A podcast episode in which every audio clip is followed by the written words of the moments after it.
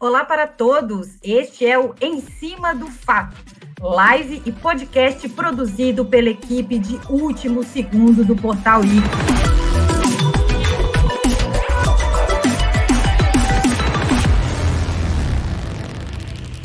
Os nossos convidados de hoje são os advogados que atuam em Brasília e conhecem muito bem o Legislativo e o Judiciário brasileiros, Antônio Carlos de Almeida Castro, o Cacai, e a doutora Sheila de Carvalho.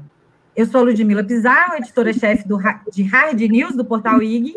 E eu sou o repórter de Último Segundo, Kaique Alencar. Nessa primeira edição, como a Ludmila já falou, a gente vai tratar de da CPI da Covid-19, né, os possíveis desdobramentos que ela vai ter, o que está em jogo né, politicamente é, desse fato muito relevante da política nacional e também alguns outros temas relacionados aos três poderes é, do Brasil eu queria colocar o seguinte: a gente sabe que é uma das funções do legislativo fiscalizar os atos do Poder Executivo. E para alguns analistas, o Congresso Nacional tem se furtado desse papel, principalmente quando a gente fala sobre a pandemia da Covid-19. Então, eu começo perguntando uh, para os nossos convidados: vocês acreditam que com a CPI da Covid-19, o Congresso Nacional vai começar a fazer essa análise com um pouco mais de rigor, pensando aí em alguns atos que são considerados, inclusive, crime de responsabilidade, é, feitos tanto pelo presidente Jair Bolsonaro como pela sua equipe, é, lembrando que nós temos atualmente mais de uma centena de pedidos de impeachment abertos contra o presidente Jair Bolsonaro. Queria saber a opinião de vocês sobre isso. Bem, um beijo para você, Ludmila, um abraço, Kaique, uma alegria enorme estar aqui com vocês. É, eu acho que o Congresso Nacional tem sido muito omisso. Né? Talvez seja esse um dos motivos dessa permanente necessidade de chamar o judiciário a, a, a falar. O Poder Judiciário é um poder inerte, é um poder que só age mediante provocação. Nesse caso, por exemplo, da CPI, há uma previsão constitucional que a CPI é um direito da minoria. Quem foi bater as portas do Supremo Tribunal Federal foram os senadores da República. O Supremo não levantou de manhã e falou assim: ah, eu vou abrir uma CPI. Não é assim que funciona. Na realidade, a omissão do Congresso Nacional, porque estavam presentes os requisitos constitucionais, as assinaturas mínimas, e, e o objeto definido. Então, nós temos que entender esse processo. O Congresso Nacional tem sido omisso, sim. Não existe vácuo de poder, Ludmila. Não existe. A partir do momento que o Congresso Nacional não age, se alguém provocar o Judiciário, necessariamente o Supremo tem que agir. E o Supremo fez o correto. Determinou a abertura porque estavam presentes os requisitos constitucionais. O que também nós temos que discutir, e acho que aí é gravíssimo, foi a tentativa de interferência na CPI que foi feita por um senador da República e pelo presidente da República. Isso é de uma gravidade ímpar, porque uma tentativa, inclusive, falando na hipótese de abrir impeachment contra o ministro Supremo, tentando, em primeiro lugar, mudar o objeto determinado da CPI, que é grave, é crime, crime de responsabilidade, e mesmo crime comum. Nós tivemos senadores, e as pessoas podem se lembrar, que foram condenados agora na tal Lava Jato, porque interferiram no andamento de CPI do Congresso Nacional, senadores da República. E agora a gente vê um presidente da República conversando com o senador para primeiro mudar o objeto e depois constranger o Supremo Tribunal Federal. Então eu penso que na ausência da necessária atuação do legislativo e na provocação que foi feita ao poder judiciário, Supremo agiu bem, agiu dentro da Constituição. Por sinal, Kaique, é importante a gente ver que isso tem acontecido durante a pandemia. Por exemplo, nós temos um, um presidente genocida que não se preocupa na condução para enfrentar a pandemia com o modelo do mundo inteiro. Hoje nós, nós somos páreas internacional por isso. Naquele momento, nós não tínhamos ministro da Saúde, Ludmila. Na falta do ministro da Saúde, as pessoas acionaram o Supremo Tribunal Federal. O verdadeiro ministro da Saúde, num dado momento, há muito pouco tempo atrás, na verdade, era o ministro Ricardo Lewandowski, que teve a coragem constitucional, e estava correto, de tomar uma série de medidas que o executivo não tomar, não, não tinha tomado. Então, vamos ouvir a Sheila, que certamente será mais interessante. a CPI que está surgindo agora, ela, ela pode trazer aí uma, uma outra postura ou existe um certo pessimismo no ar uh, diante dessa, dessa postura de conivência mesmo do legislativo? Obrigada, Ludmila. Obrigada, Kaique. Prazer estar com vocês e com o Kaká, e aí, meu companheiro é, de atuação aí pelo, por um judiciário mais democrático, digamos assim, no mínimo, né? E, Ludmila, respondendo a sua pergunta, eu acho que o Congresso Nacional, até o momento, tem assumido um papel de cúmplice desses crimes de responsabilidade. Ludmila, eu falo cúmplice, né? Porque a gente está vendo os crimes acontecendo, a gente está vivendo uma política de morte, né? Isso que o Brasil está passando não é algo natural, não é algo fruto somente de uma pandemia, né? A gente tem aí uma responsabilidade sobre mais de 350 mil vidas perdidas que foram perdidas e já tem estudos que demonstram por conta de uma negligência da gestão das, dessa pandemia, né? Então há estudos que mostram que 75 a 80% das vidas poderiam ter sido salvas se a gente tivesse adotado, enquanto gestão executiva de um estado, as políticas que eram necessárias para prevenção e contenção da pandemia. Esse é o foco dessa CPI. E essa CPI deveria ter sido instaurada há muito mais tempo. Se os, os pedidos de impeachment, que abririam também uma investigação sobre é, os crimes de responsabilidade do Bolsonaro cometidos no âmbito da pandemia, que vários né, dos pedidos de impeachment vão nesse sentido, né? Eu li todos e sou autora de um deles, né, que é o pedido da Coalizão Negra por Direito. Se isso tivesse sido aberto na época que o Rodrigo Maia era presidente, talvez a gente não tivesse vivendo o colapso que a gente está agora. Se essa CPI tivesse sido aberta há um ano atrás, talvez a gente não tivesse vivendo o colapso que a gente está vivendo agora, né? Então, a gente está num cenário de caos absoluto e é necessário uma reação. Agora, eu estou um pouco cética, né? Vamos ver como se dará essa composição de forças no âmbito do legislativo, mas estou um pouco cética acerca dos resultados que a gente possa ter dessa CPI. Primeiramente, Rodrigo Pacheco não queria abrir a CPI, né? O Cacai aqui muito bem colocou, contou a história de como isso foi feito e foi um movimento legítimo feito por parte de senadores, né? Então é importante ressaltar isso também. Os requisitos estavam ali é, já cumpridos, né? O que não havia era esse interesse político de fazer. A primeira entrevista do Rodrigo Pacheco, pós-decisão do Luiz Roberto Barroso, ele manifesta de novo que não tinha interesse nenhum em fazer essa CPI, né? Que isso pode ser usado como um palanque político, né? Que isso iria desestabilizar o Brasil, como se as 350 mil vidas perdidas e a ausência completa de perspectiva de retorno à normalidade não desestabilizassem o Brasil também, né? Então, eu estou um pouco cética porque quem está orientando esse processo não quer que esse processo seja efetivo, né? Então, a gente vai precisar estar muito atentos a isso enquanto sociedade civil, cobrando, indo atrás, né? Pensando junto, inclusive, com senadores que têm esse propósito de realmente investigar o que aconteceu, de realmente identificar quais foram os problemas que nos levaram a esse caos, porque tem né? São poucos, e esse é o problema, né? A gente está falando de uma minoria que talvez não tenha força para fazer com que essa CPI vá para frente. E aí, qual é a maior consequência disso? A gente tem um relatório fraco de uma CPI. A gente tem um processo de investigação que não é, investigou de fato né, é, o que a gente precisa investigar.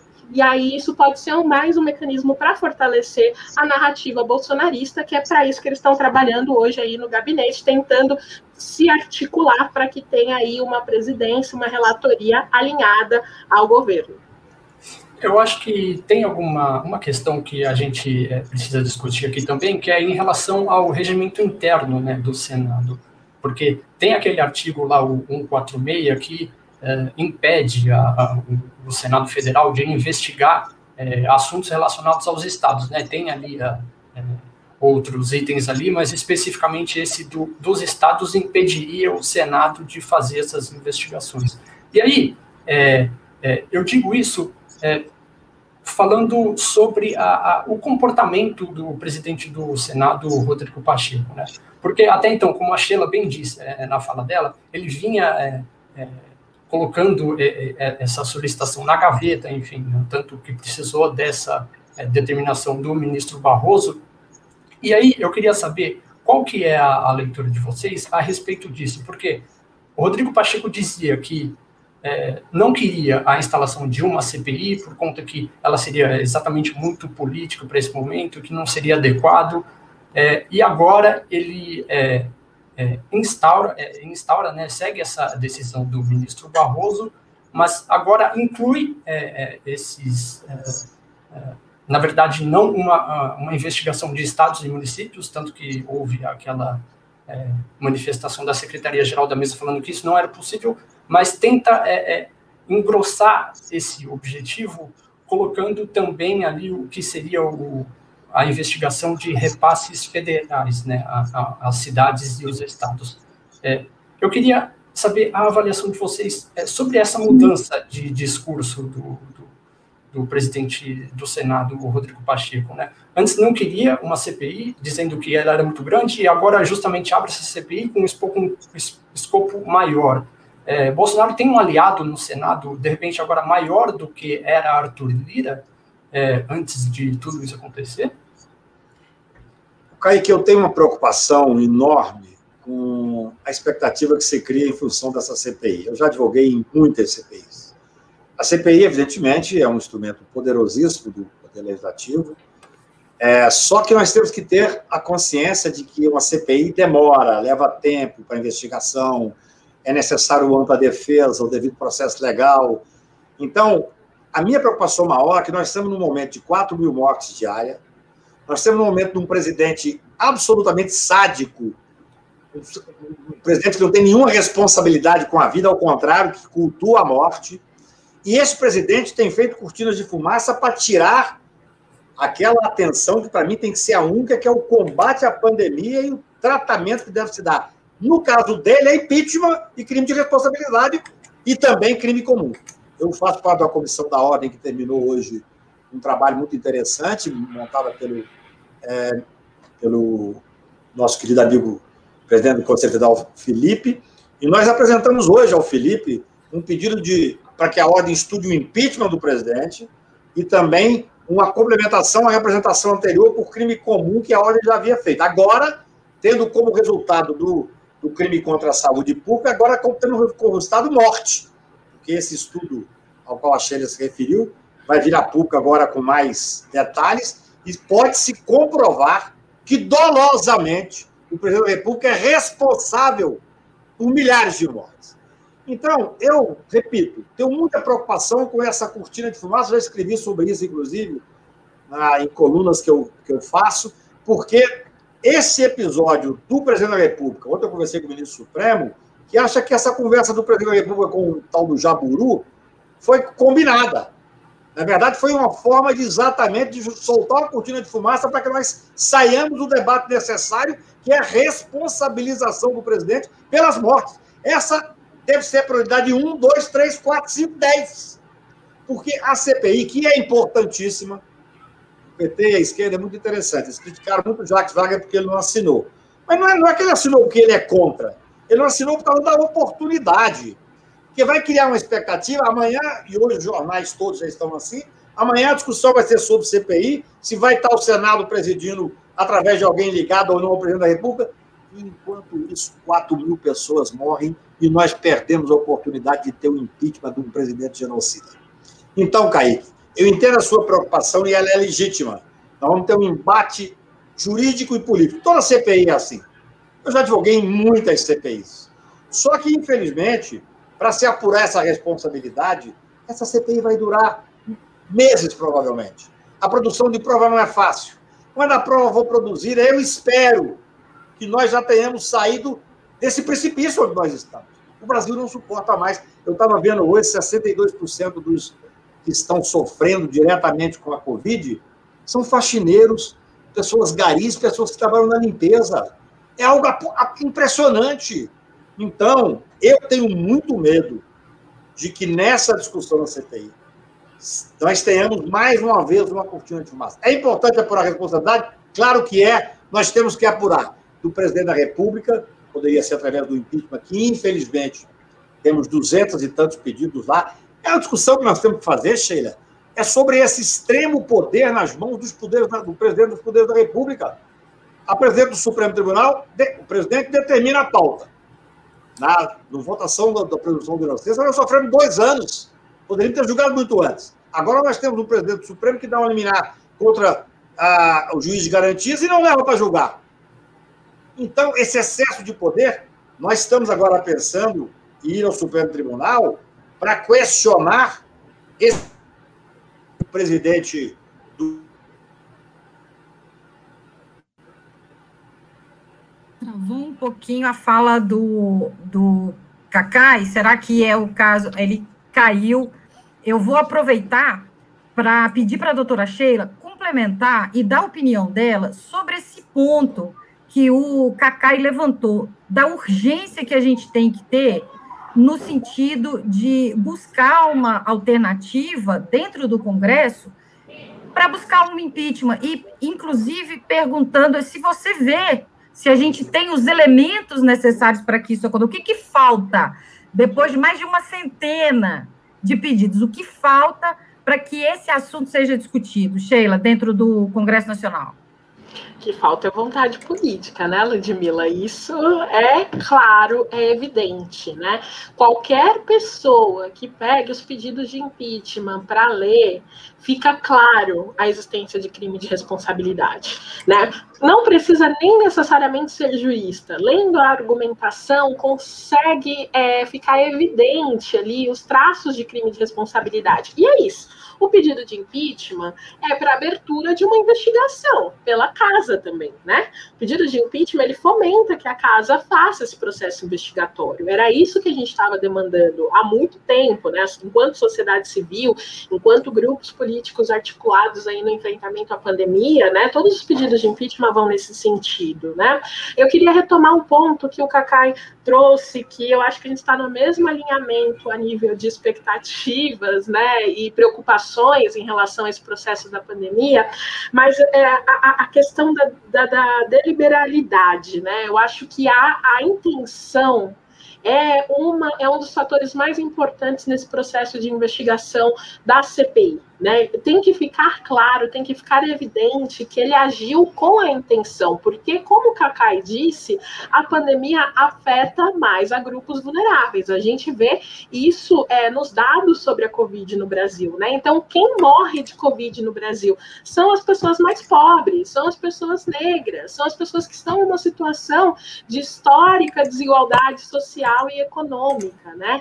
Então, quando o Cacai muito bem traz esse ponto né, de quem é que morre pela Covid, isso estava no processo de decisão do Jair Bolsonaro na inação em relação à pandemia. E isso precisa ficar evidente no curso desse processo de investigação e é nosso papel, enquanto sociedade civil, cobrar que isso aconteça. Né? Agora, voltando para uma pergunta que o Kaique fez, que eu acho que também é, é, é imprescindível da gente trazer aqui para a nossa discussão. Né?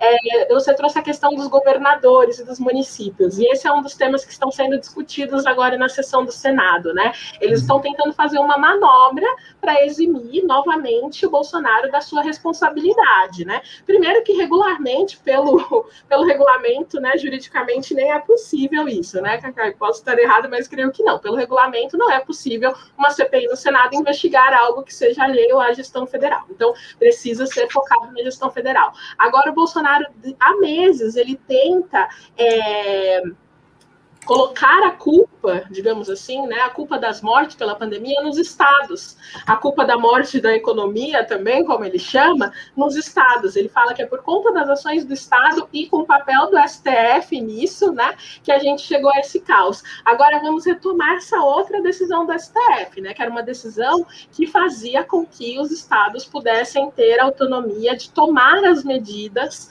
apropriadas para a contenção da pandemia, que foi isso que alguns estados fizeram, estados que não estavam alinhados com essa política de morte do governo Bolsonaro, né? E isso era apenas uma, um, uma decisão ali que é, reforçava a questão da federatividade dos estados, né, da autonomia dos estados para executar políticas de saúde, enfim, nada tinha a ver com desobedecer, né, o pacto federativo e todas essas alegações bizarras que o Bolsonaro estava fazendo, né? E agora ele se usa desse recurso numa má interpretação, má interpretação muito é, intencionada, né, da decisão dessa decisão do Supremo para tentar delegar uma culpa que é dele aos estados, né? Então é importante a gente estar bem atento também a essa manobra. Se a gente vai fazer uma investigação de como os governadores e municípios atuaram na CPI, que seja dentro das casas legislativas desses espaços, desses lugares, né? Não nessa CPI. Essa CPI ela tem que estar no foco no governo Bolsonaro, na gestão do Poder Executivo Federal da pandemia. Esse tem que ser o foco dessa CPI. Não podemos deixar que esse momento ele exime da sua responsabilidade, tenta transferi-la novamente aí para os governadores, que é uma manobra uma tentativa que ele está tentando fazer há muito tempo. Muito coincidindo aí também com a, essa ideia da cortina de fumaça que o Cacá está trazendo, né? Eles vão criando ali narrativas próprias, várias outras é, distrações para que o processo seja deslegitimado,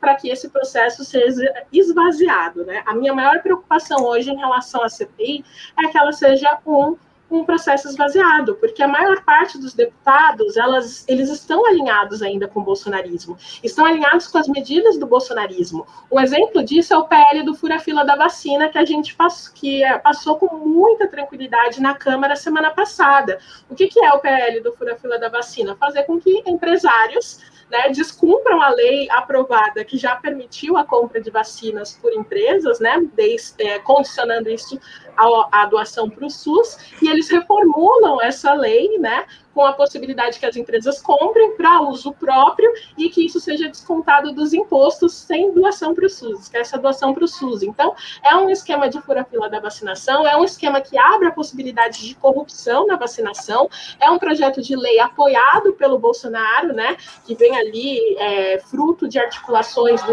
do principal grupo empresarial que apoia ele, o velho da van, né, todos aqueles outros ali que a gente bem sabe, e isso foi articulado com Arthur Lira, presidente da Câmara dos Deputados, que teve uma votação extremamente expressiva. E esse grupo de empresários, juntamente com alguns deputados e senadores, se reuniram com o Bolsonaro né, para jantar em celebração a essa aprovação no dia que o Brasil atingiu o maior número de mortes pela pandemia. Né? Então, é um projeto muito bem articulado, é um projeto que tem ali é, participação direta da Câmara, participação direta do Senado, participação direta do setor empresarial, todos alinhados a essa política de morte. E tudo isso pode pode impactar os resultados que a gente vai ver nessa CPI.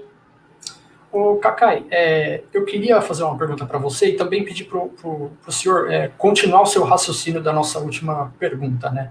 É, você, o senhor tem defendido né, é, que o presidente Jair Bolsonaro seja processado criminalmente, né? Inclusive já citou em outras oportunidades, né, um número de 150 mil mortes, pelo menos, que seriam responsabilidade direta dele.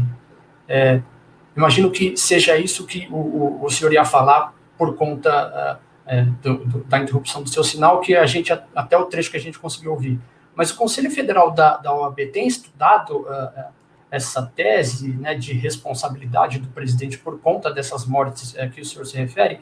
Em que momento essa discussão é, é, acontece e de onde saiu né, esse número que, que, que o senhor se refere, de 150 mil mortes? Olha, é, na verdade foi criada uma comissão de juristas, eu sou o único lá que não sou jurista, sou só advogado, para estudar a questão da pandemia, presidida pelo ministro Casares Brito, Miguel Reale Júnior, Nabor, Geraldo Prado, é, uma série de pessoas ilustres, Siqueira, Marta Saad, e nós terminamos ontem o nosso trabalho, nós fizemos uma proposta ao Felipe Santa Cruz para que ele apresente um um pedido de impeachment. A ordem ainda não apresentou o pedido de impeachment. Eu penso que a ordem, a segurança que dá para o cidadão que, que nos acompanha e pelo histórico da ordem, que não tem faltado ao país em momentos relevantes, eu acho que é muito importante se passar essa nossa proposta de pedido de impeachment. Ainda está sendo votada, nós apresentamos isso hoje ao Felipe Santa Cruz, foi tirada a unanimidade na nossa comissão. É, e, além disso, nós fizemos uma. Existe uma representação que a ordem fez, isso sim o Conselho Federal já fez, representação ao Procurador-Geral da República, para apurar a hipótese de denunciar por crime contra a saúde pública, lá do 268 do Código Penal. Nós fomos além, Ludmila e Kaique. É importante, Sheila, ressaltar isso, porque nós entendemos que o resultado morte ocorre no caso concreto. Existem estudos que estão saindo agora que dizem do percentual de mortos que podem ser diretamente relacionados da responsabilidade do presidente da República. Isso é gravíssimo. Porque, veja bem, a pandemia, obviamente, como o próprio nome diz, mostra a gravidade de, da crise sanitária no mundo inteiro. É óbvio. Ninguém pode dizer que ele é o responsável pela pandemia. Mas quando ele, deliberadamente, dolosamente, opta por não fazer o enfrentamento, aí as atitudes são as mais diversas que existem, desde o momento em que ele se coloca contra a, o enfrentamento priorizando a ciência, momento que ele fala da não necessidade do isolamento, sendo que o lockdown talvez, principalmente quando não tem saída, é a única forma de evitar a transmissão, e principalmente, na minha visão, no momento em que ele opta por não comprar vacina. Ele pega esse negacionismo a ponto de dizer que a vacina ela é negativa. Agora nós sabemos que lá em julho foram oferecidos 130 milhões de doses. Sabemos que em setembro foram oferecidos 30 milhões de doses de outra vacina. Isso é criminoso. Não tem outra saída. Nós vamos ter que tomar uma atitude, o Brasil vai ter que tomar uma atitude. Ou nós vamos continuar vendo 4 mil pessoas morrer diariamente? Não, não é possível. A ordem está sendo chamada, o Conselho Federal deve estar debatendo isso nessa hora. Dois pontos principais. O primeiro é um pedido de impeachment, claro. A comissão deliberou, mas a comissão não tem o poder de fazer com que a ordem cumpra. Agora vai dentro do Conselho Federal da Ordem. Eu não sou conselheiro, eu não participo muito de exame de ordem, de questões de ordem, mas eu achei que era fundamental participar dessa comissão. E a outra questão é a responsabilidade criminal. Aí nós vamos ter que fazer uma discussão, Sheila, que eu tenho feito já há algum tempo, escrevi sobre isso há uns oito meses atrás, do poder excessivo que se concentra nas mãos do Procurador-Geral da República. No Brasil, Ludmila, o Procurador-Geral da República é o que nós chamamos de Dominus Litis. Só ele tem o poder de denunciar o presidente da República. Ele é mais poderoso do que 11 ministros do Supremo Tribunal Federal. As pessoas têm que entender que o Supremo é um poder inerte, como eu disse aqui no início. Os outros ministros se reunirem em plenário não pode dizer vamos abrir um processo contra o presidente da República. Não existe. A Constituição não prevê. Nós somos escravos da Constituição. Tem que haver uma denúncia. Denúncia é um processo formal que, se aceito, dá início à ação penal. Eu discuti, Sheila, e propus, mas infelizmente a comissão não chegou a um consenso, a hipótese de uma queixa subsidiária. Porque não é possível que nós fiquemos sem poder agir contra um cidadão que dolosamente é responsável pela morte de milhares de brasileiros. De milhares. É uma política genocida e é uma política sádica. Um culto à morte. Então, vamos ser jurídicos, vamos pensar juridicamente. Todos os requisitos do impeachment estão presentes os crimes de responsabilidade existem aos borbotões. Talvez você poderia dizer, não, no caso da Dilma não existiu crime de responsabilidade. Não existiu, do meu ponto de vista, tecnicamente. Mas existiam as condições, infelizmente, políticas para aquilo. Porque o processo de impeachment é um processo jurídico-político. Se você não tiver a maioria, e eu conversei sobre isso com o ex-presidente Rodrigo Maia, que deu a entender que realmente não tinha maioria naquele momento, se você leva a julgamento o impeachment, Acontece o que aconteceu com o Trump, ele fortalece quando ele ganha. Nós temos que criar as condições políticas. Aí quem entende de Congresso Nacional, Sheila, diz que se, se, se o presidente não tiver abaixo de 20% de aprovação, infelizmente tem mais de 20% de brasileiros que ainda acreditam nessa política negacionista, que ainda apoia a morte. Então, nós temos que ter responsabilidade, mas agora é hora de nós nos posicionar. Pelo impeachment está posto. E também pela necessidade de fazer uma responsabilização criminal que diga respeito às mortes. O que é isso? Isso, de certa forma, choca ou impacta mesmo aquele cidadão que, há, que fica preocupado num processo criminal. Olha, não tem que se falar em desestabilizar o Brasil mais do que já está desestabilizado. Não existe desestabilização maior do que imaginar a dor das pessoas sem, sem ar, das pessoas sem cama, das pessoas sem conseguir ser hospitalizadas, ou mesmo daquelas que estão hospitalizadas, com a falta absoluta de oxigênio nos hospitais. É um drama. O Brasil não merece isso, ninguém merece. Eu queria aproveitar, eu acho que o, que o Cacai deu uma travadinha, não, voltou. Eu queria aproveitar essa sua fala, Cacai, para perguntar para a doutora Sheila, eu, eu queria que ela, que ela comentasse essa questão do, do Procurador-Geral da República e com relação a essa questão dos grandes poderes que a gente tem falado aqui, alguns uh, é, é, senadores estão criticando a postura a, do ministro Luiz Roberto Barroso, que ele teria, é, na decisão dele de, de indicar a abertura da CPI, é, desrespeitado a, a separação dos poderes. É, como é que você avalia isso? Queria que você fizesse um comentário, depois, se o Cacai quisesse complementar também, sobre essa questão. E, e, hoje existe, eu acho que talvez uma, uma confusão, e que eu acho que vocês dois têm a didática necessária para explicar para os nossos espectadores e para os nossos ouvintes que toda vez que o, que o STF toma uma atitude, as pessoas falam que é, é, é uma atitude política, que eles estão politizando, né, o, né militância judicial, né, o, o, o presidente, inclusive, costuma usar esse tipo de termo. Como que vocês avaliam isso? Queria que você, você, você Sheila, e depois com, com o comentário do Cacá, explicassem para os nossos ouvintes é, se isso realmente existe ou se não, se isso também não é um uso político da, das palavras, né? Que é uma coisa que às vezes acontece no nosso país. É, Ludmila, obrigada pela pergunta, né? Tento aqui também um pouco falar no não juridiquês, né? Que às vezes a gente tem uns vícios de linguagem que vem da, da formação e da ação diária.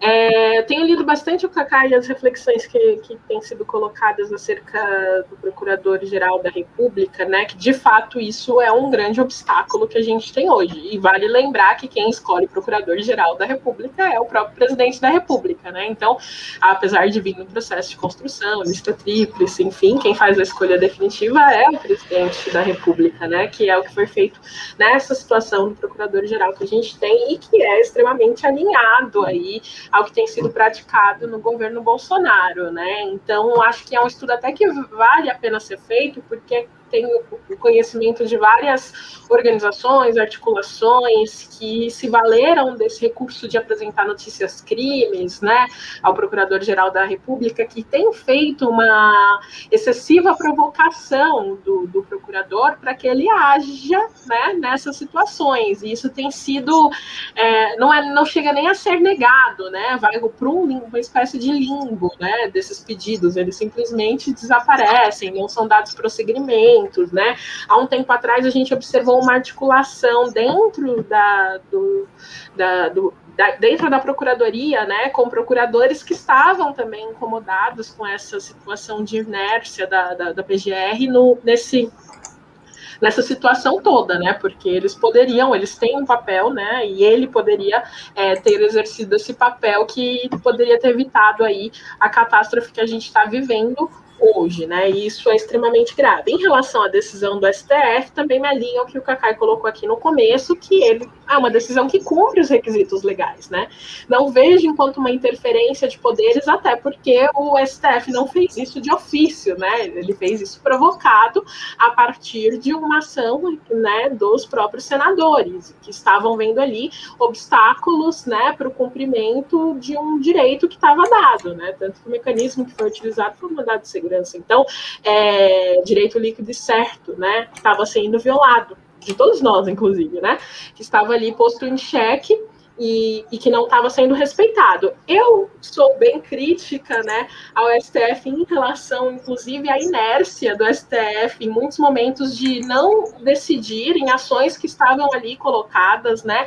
E essa não decisão favoreceu a ascensão do bolsonarismo em inúmeros momentos nos últimos três anos, né? Então, o STF tem um papel na, na ascensão do bolsonarismo, mas quando o Bolsonaro ataca e chama isso de militância é, judicial, judicial, né? Olha os termos, né?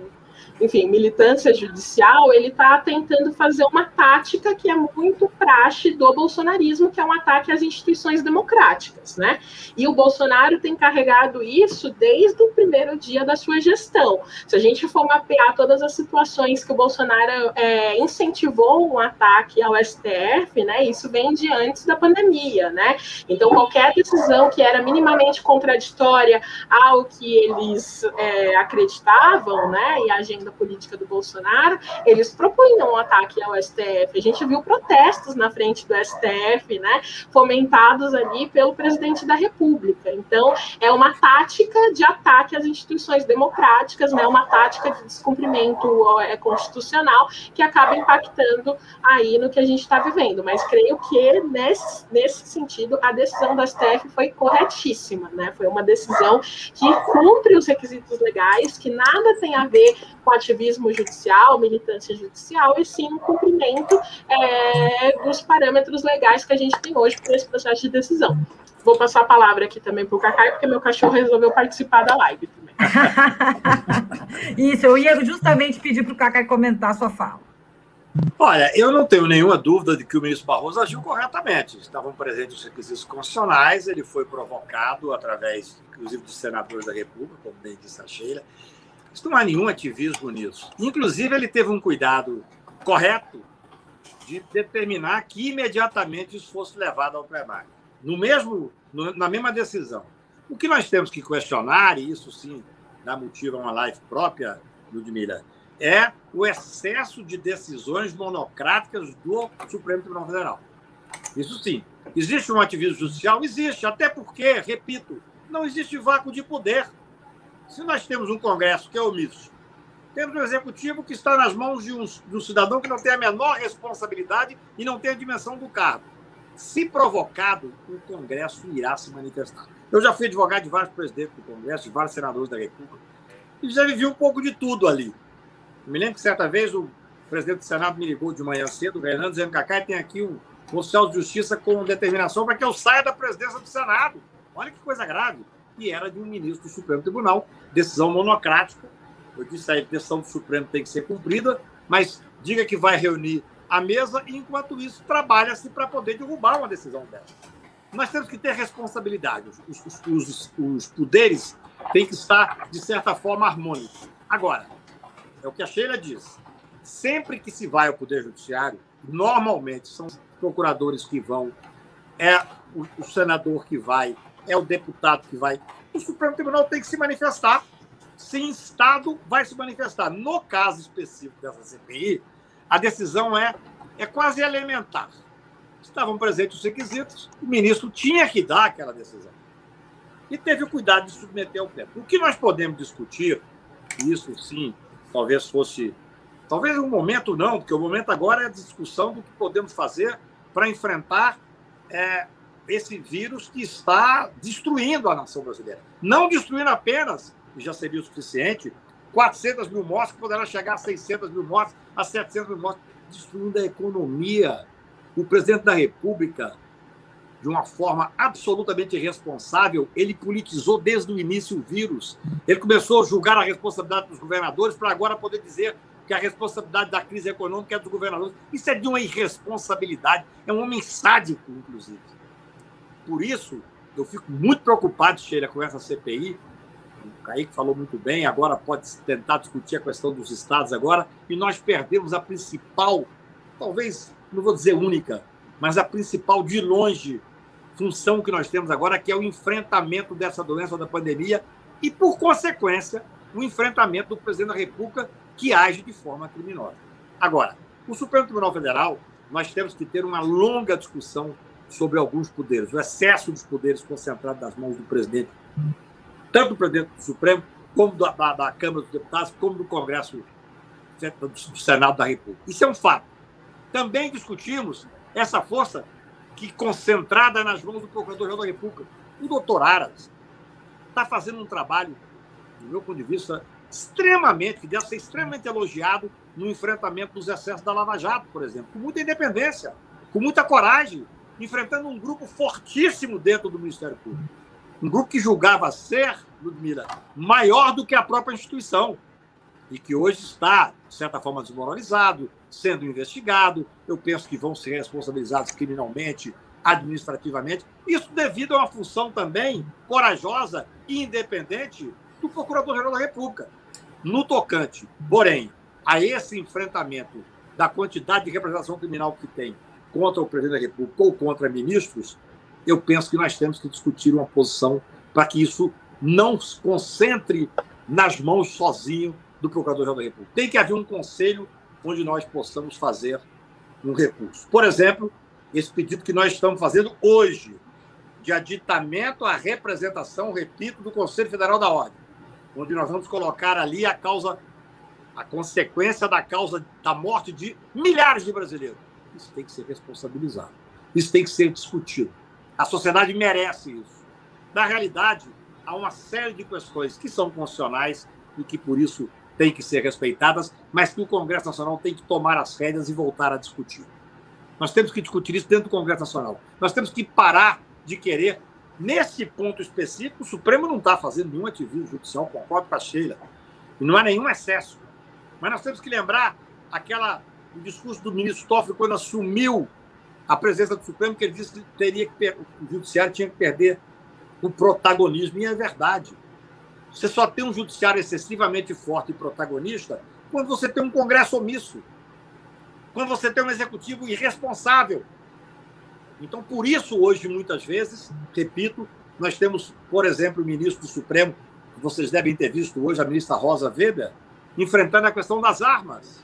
Um absurdo o que o Rodrigo fez ao não pautar de forma devida esses projetos do armamento da população brasileira, tenho a maior admiração por ele, um grande advogado criminal, uma pessoa que eu respeito muitíssimo, mas nós vimos que ia chegar a isso. Aí você expõe o Supremo Tribunal Federal. Porque é um absurdo, nós já temos hoje nas mãos de pessoas que não têm ligação com a segurança pública mais armas do que nas mãos do Estado.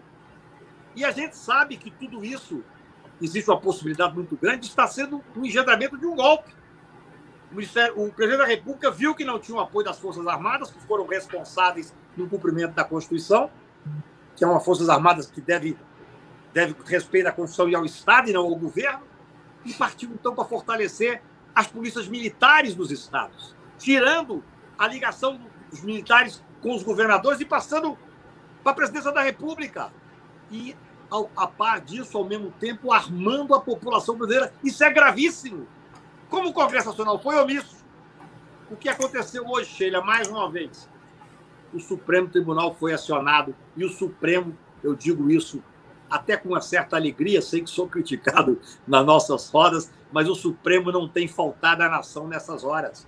Seja com a ministra Rosa dando a liminar que deu hoje em relação a quatro projetos, se não me engano, relativo a esse armamento excessivo, seja com Lewandowski sendo na, na, na realidade, o verdadeiro ministro é, da Saúde, seja como Agora, Cacai. Alexandre, só para terminar essa frase, o ministro Alexandre, que na ausência do enfrentamento da Lei de Segurança Nacional, que o Brasil é muito interessante, Caí.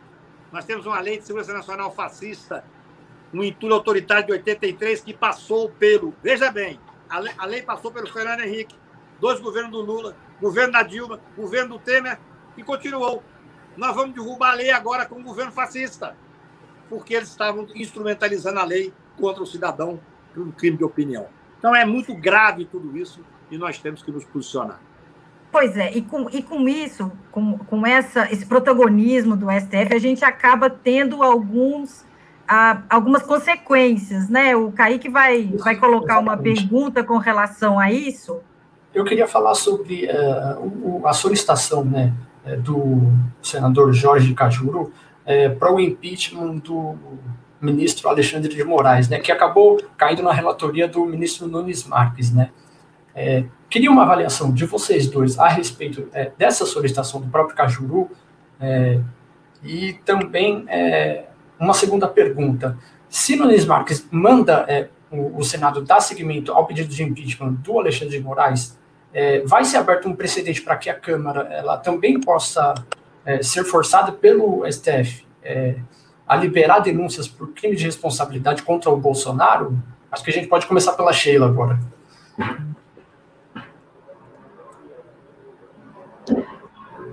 Eu acho que assim, esse pedido não tem a menor condição jurídica de prosperar. Assim, posso estar equivocada, ele é de um absurdo, né? É, enfim, né, até difícil de explicar ali as razões. Agora, dentro dessa dinâmica de tudo pode acontecer, né?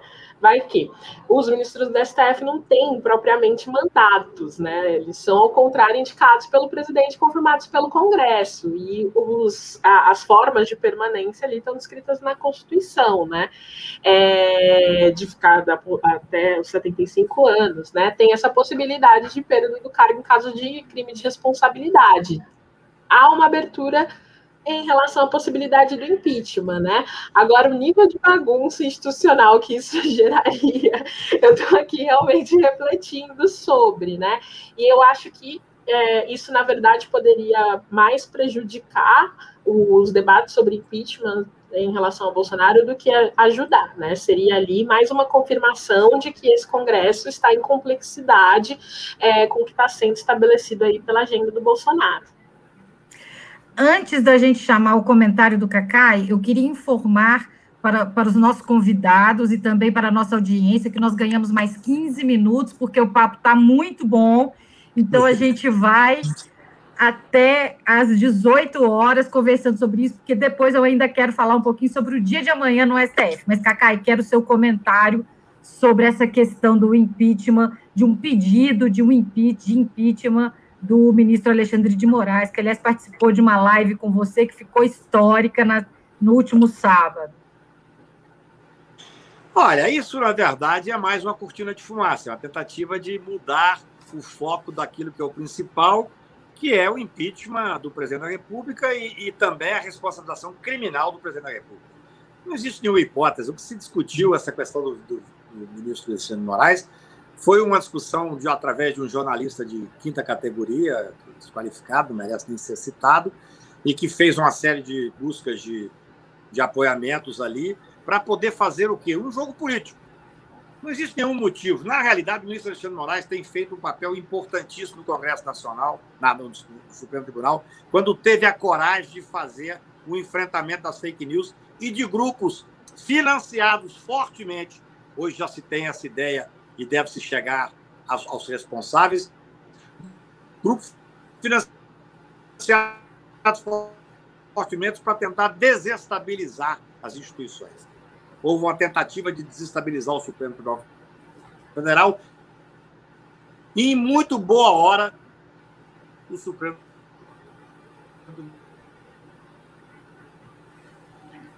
A gente está tendo um probleminha de conexão com o Cacai. É, eu vou passar, então, a palavra para o Kaique, só para ele, então, para a gente seguir a questão, mas vamos continuar no STF. Isso, exatamente. É, falando sobre o julgamento de amanhã, né, Sheila, o que, que a gente pode esperar? Né? A gente tem é, esse é, julgamento que vai referendar aí, ou não é, é, a criação dessa CPI da Covid-19 por decisão do ministro é, do ministro Luiz Alberto Barroso, mas também tem é, o julgamento sobre a incompetência da 13ª Vara Criminal Federal é, no, na condução dos casos envolvendo o ex-presidente Lula. Né? O que, que, a gente pode esperar? Né? Qual que é a sua leitura né, desse julgamento? O que, que a gente pode ter como resultado? Né? Se é que a gente vai ter tempo para isso.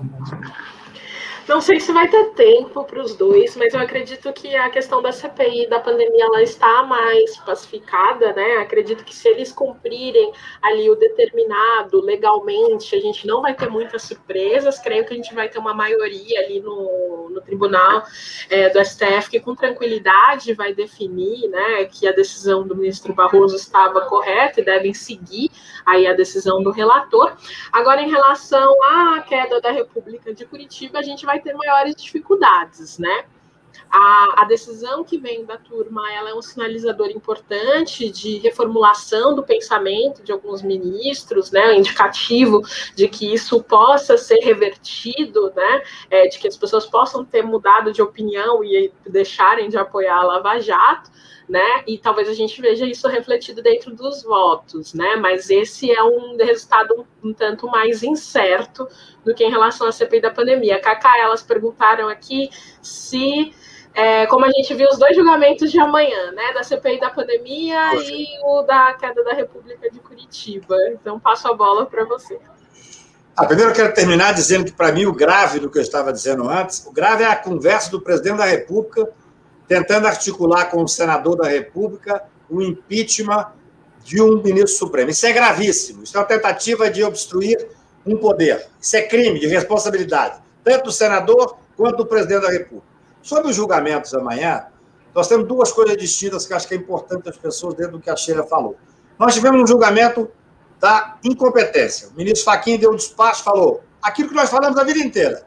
A 13 terceira vara não é, o, não é o Moro. A 13 terceira vara de Curitiba não é competente para julgar uma série de processos. Na semana passada, naquela época, eu tinha ganhado um processo lá, tirado um processo com quatro ex-senadores da Transpetro. Não sai da imprensa. Aí, do Lula, evidentemente, tem que sair da imprensa. Mas aquilo é uma decisão, Ludmira, pacífica da turma. O próprio Faquim com lealdade reconhece isso. Então, o que, é que foi feito pelo Fachin?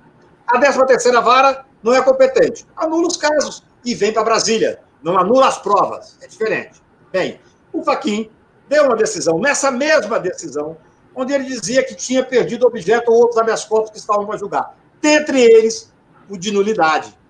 No mesmo dia, o Gilmar Mendes, que é o presidente da turma e relator, e que tinha pedido visto do processo de nulidade, disse: opa, esse aqui não perdeu objeto, não e levou a turma, essa, essa discussão da, da, da parcialidade, da nulidade da suspeição, Kaique, ela está vencida, liquidada e transitada em julgado.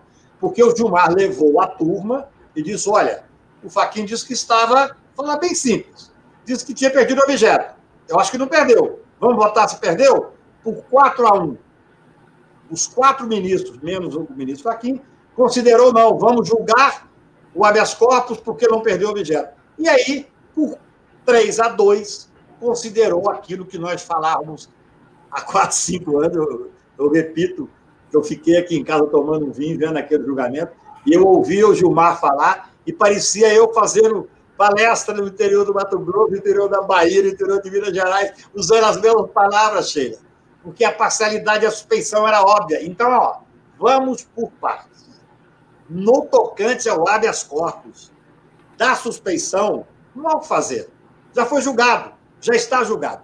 O que vai se levar à discussão é se o despacho da incompetência da terceira vara, que é gravíssimo, mas que não gera os mesmos efeitos. O próprio processo penal diz que a suspeição de parcialidade precede qualquer outro julgamento, porque é mais importante. Porque no caso de considerar parcial e suspeito como foi considerado, anulam-se as provas, não existe mais nada.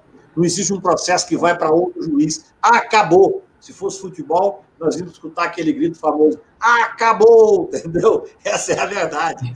Então, vai ser discutido amanhã se o julgamento, o despacho do Faquinho sobre a incompetência, pode, do meu ponto de vista, não poderia ser levado ao pleno, porque o relator, Kaique, o relator tem o direito regimental de fazer o aforamento ao pleno antes de começar o julgamento.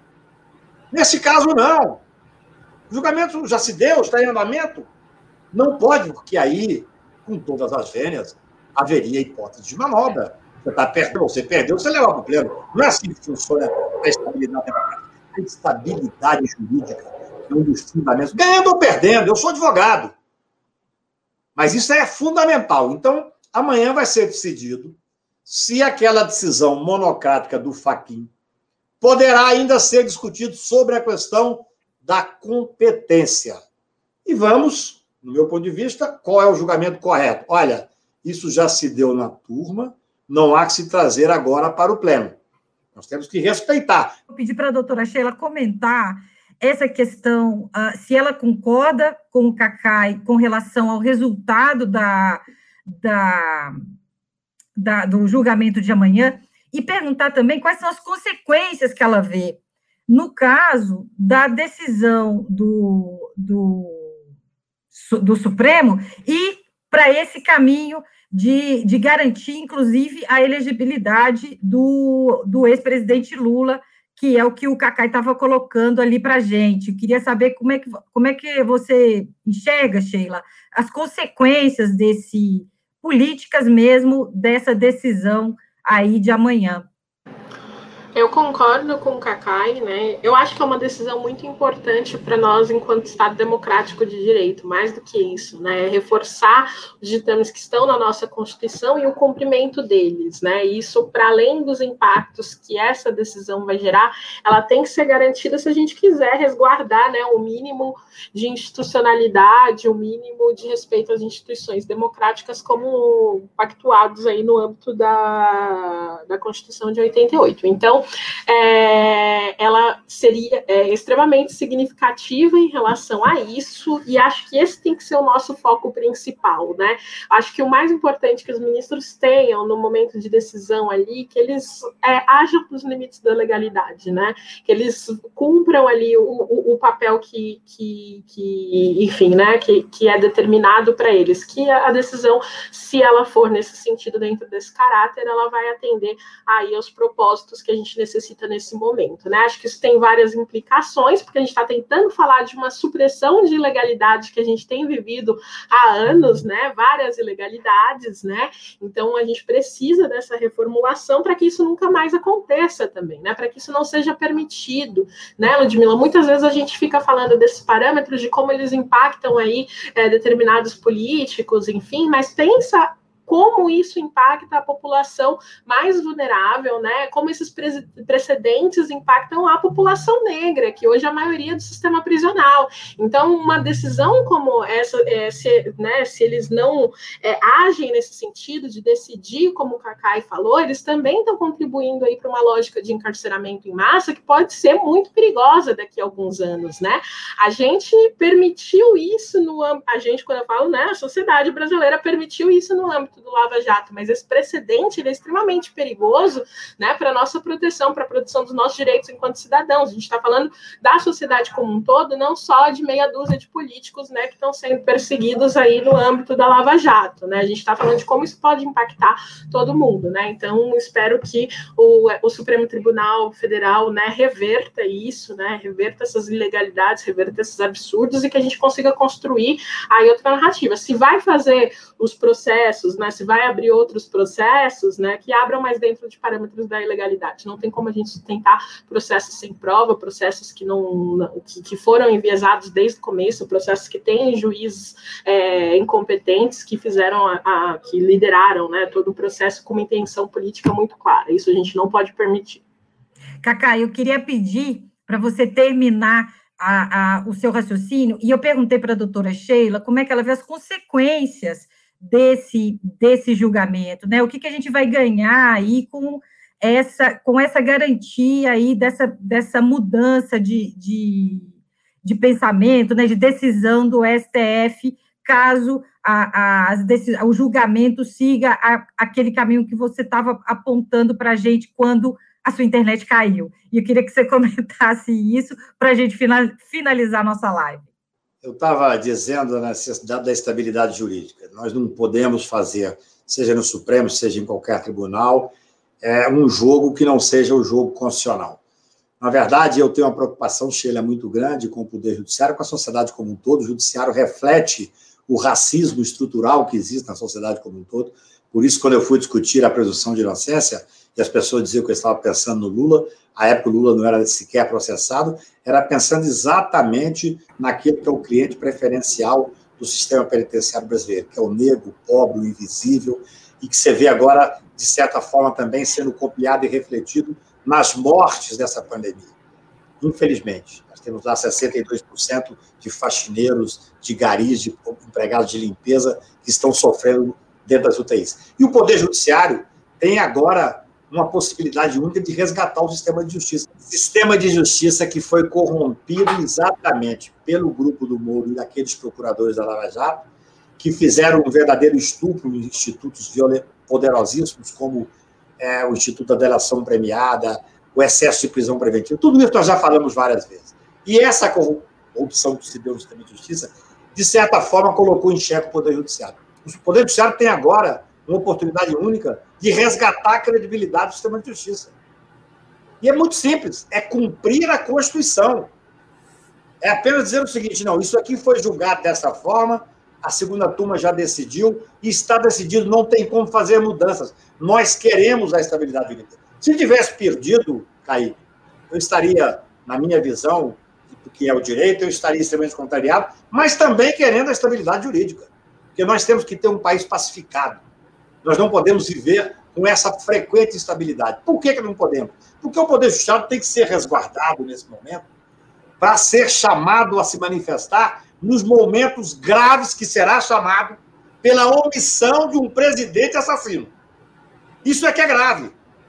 Nós temos que deixar de lado essa discussão política partidária que favorece a tal ou qual candidato. Isso não pode ser feito agora. Vamos cumprir a Constituição. O julgamento amanhã ele, é, ele é importante para resgatar o sistema de justiça, mas ele é de uma simplicidade enorme. Eu não tenho nenhuma dúvida, não se pode levar ao plenário a discussão.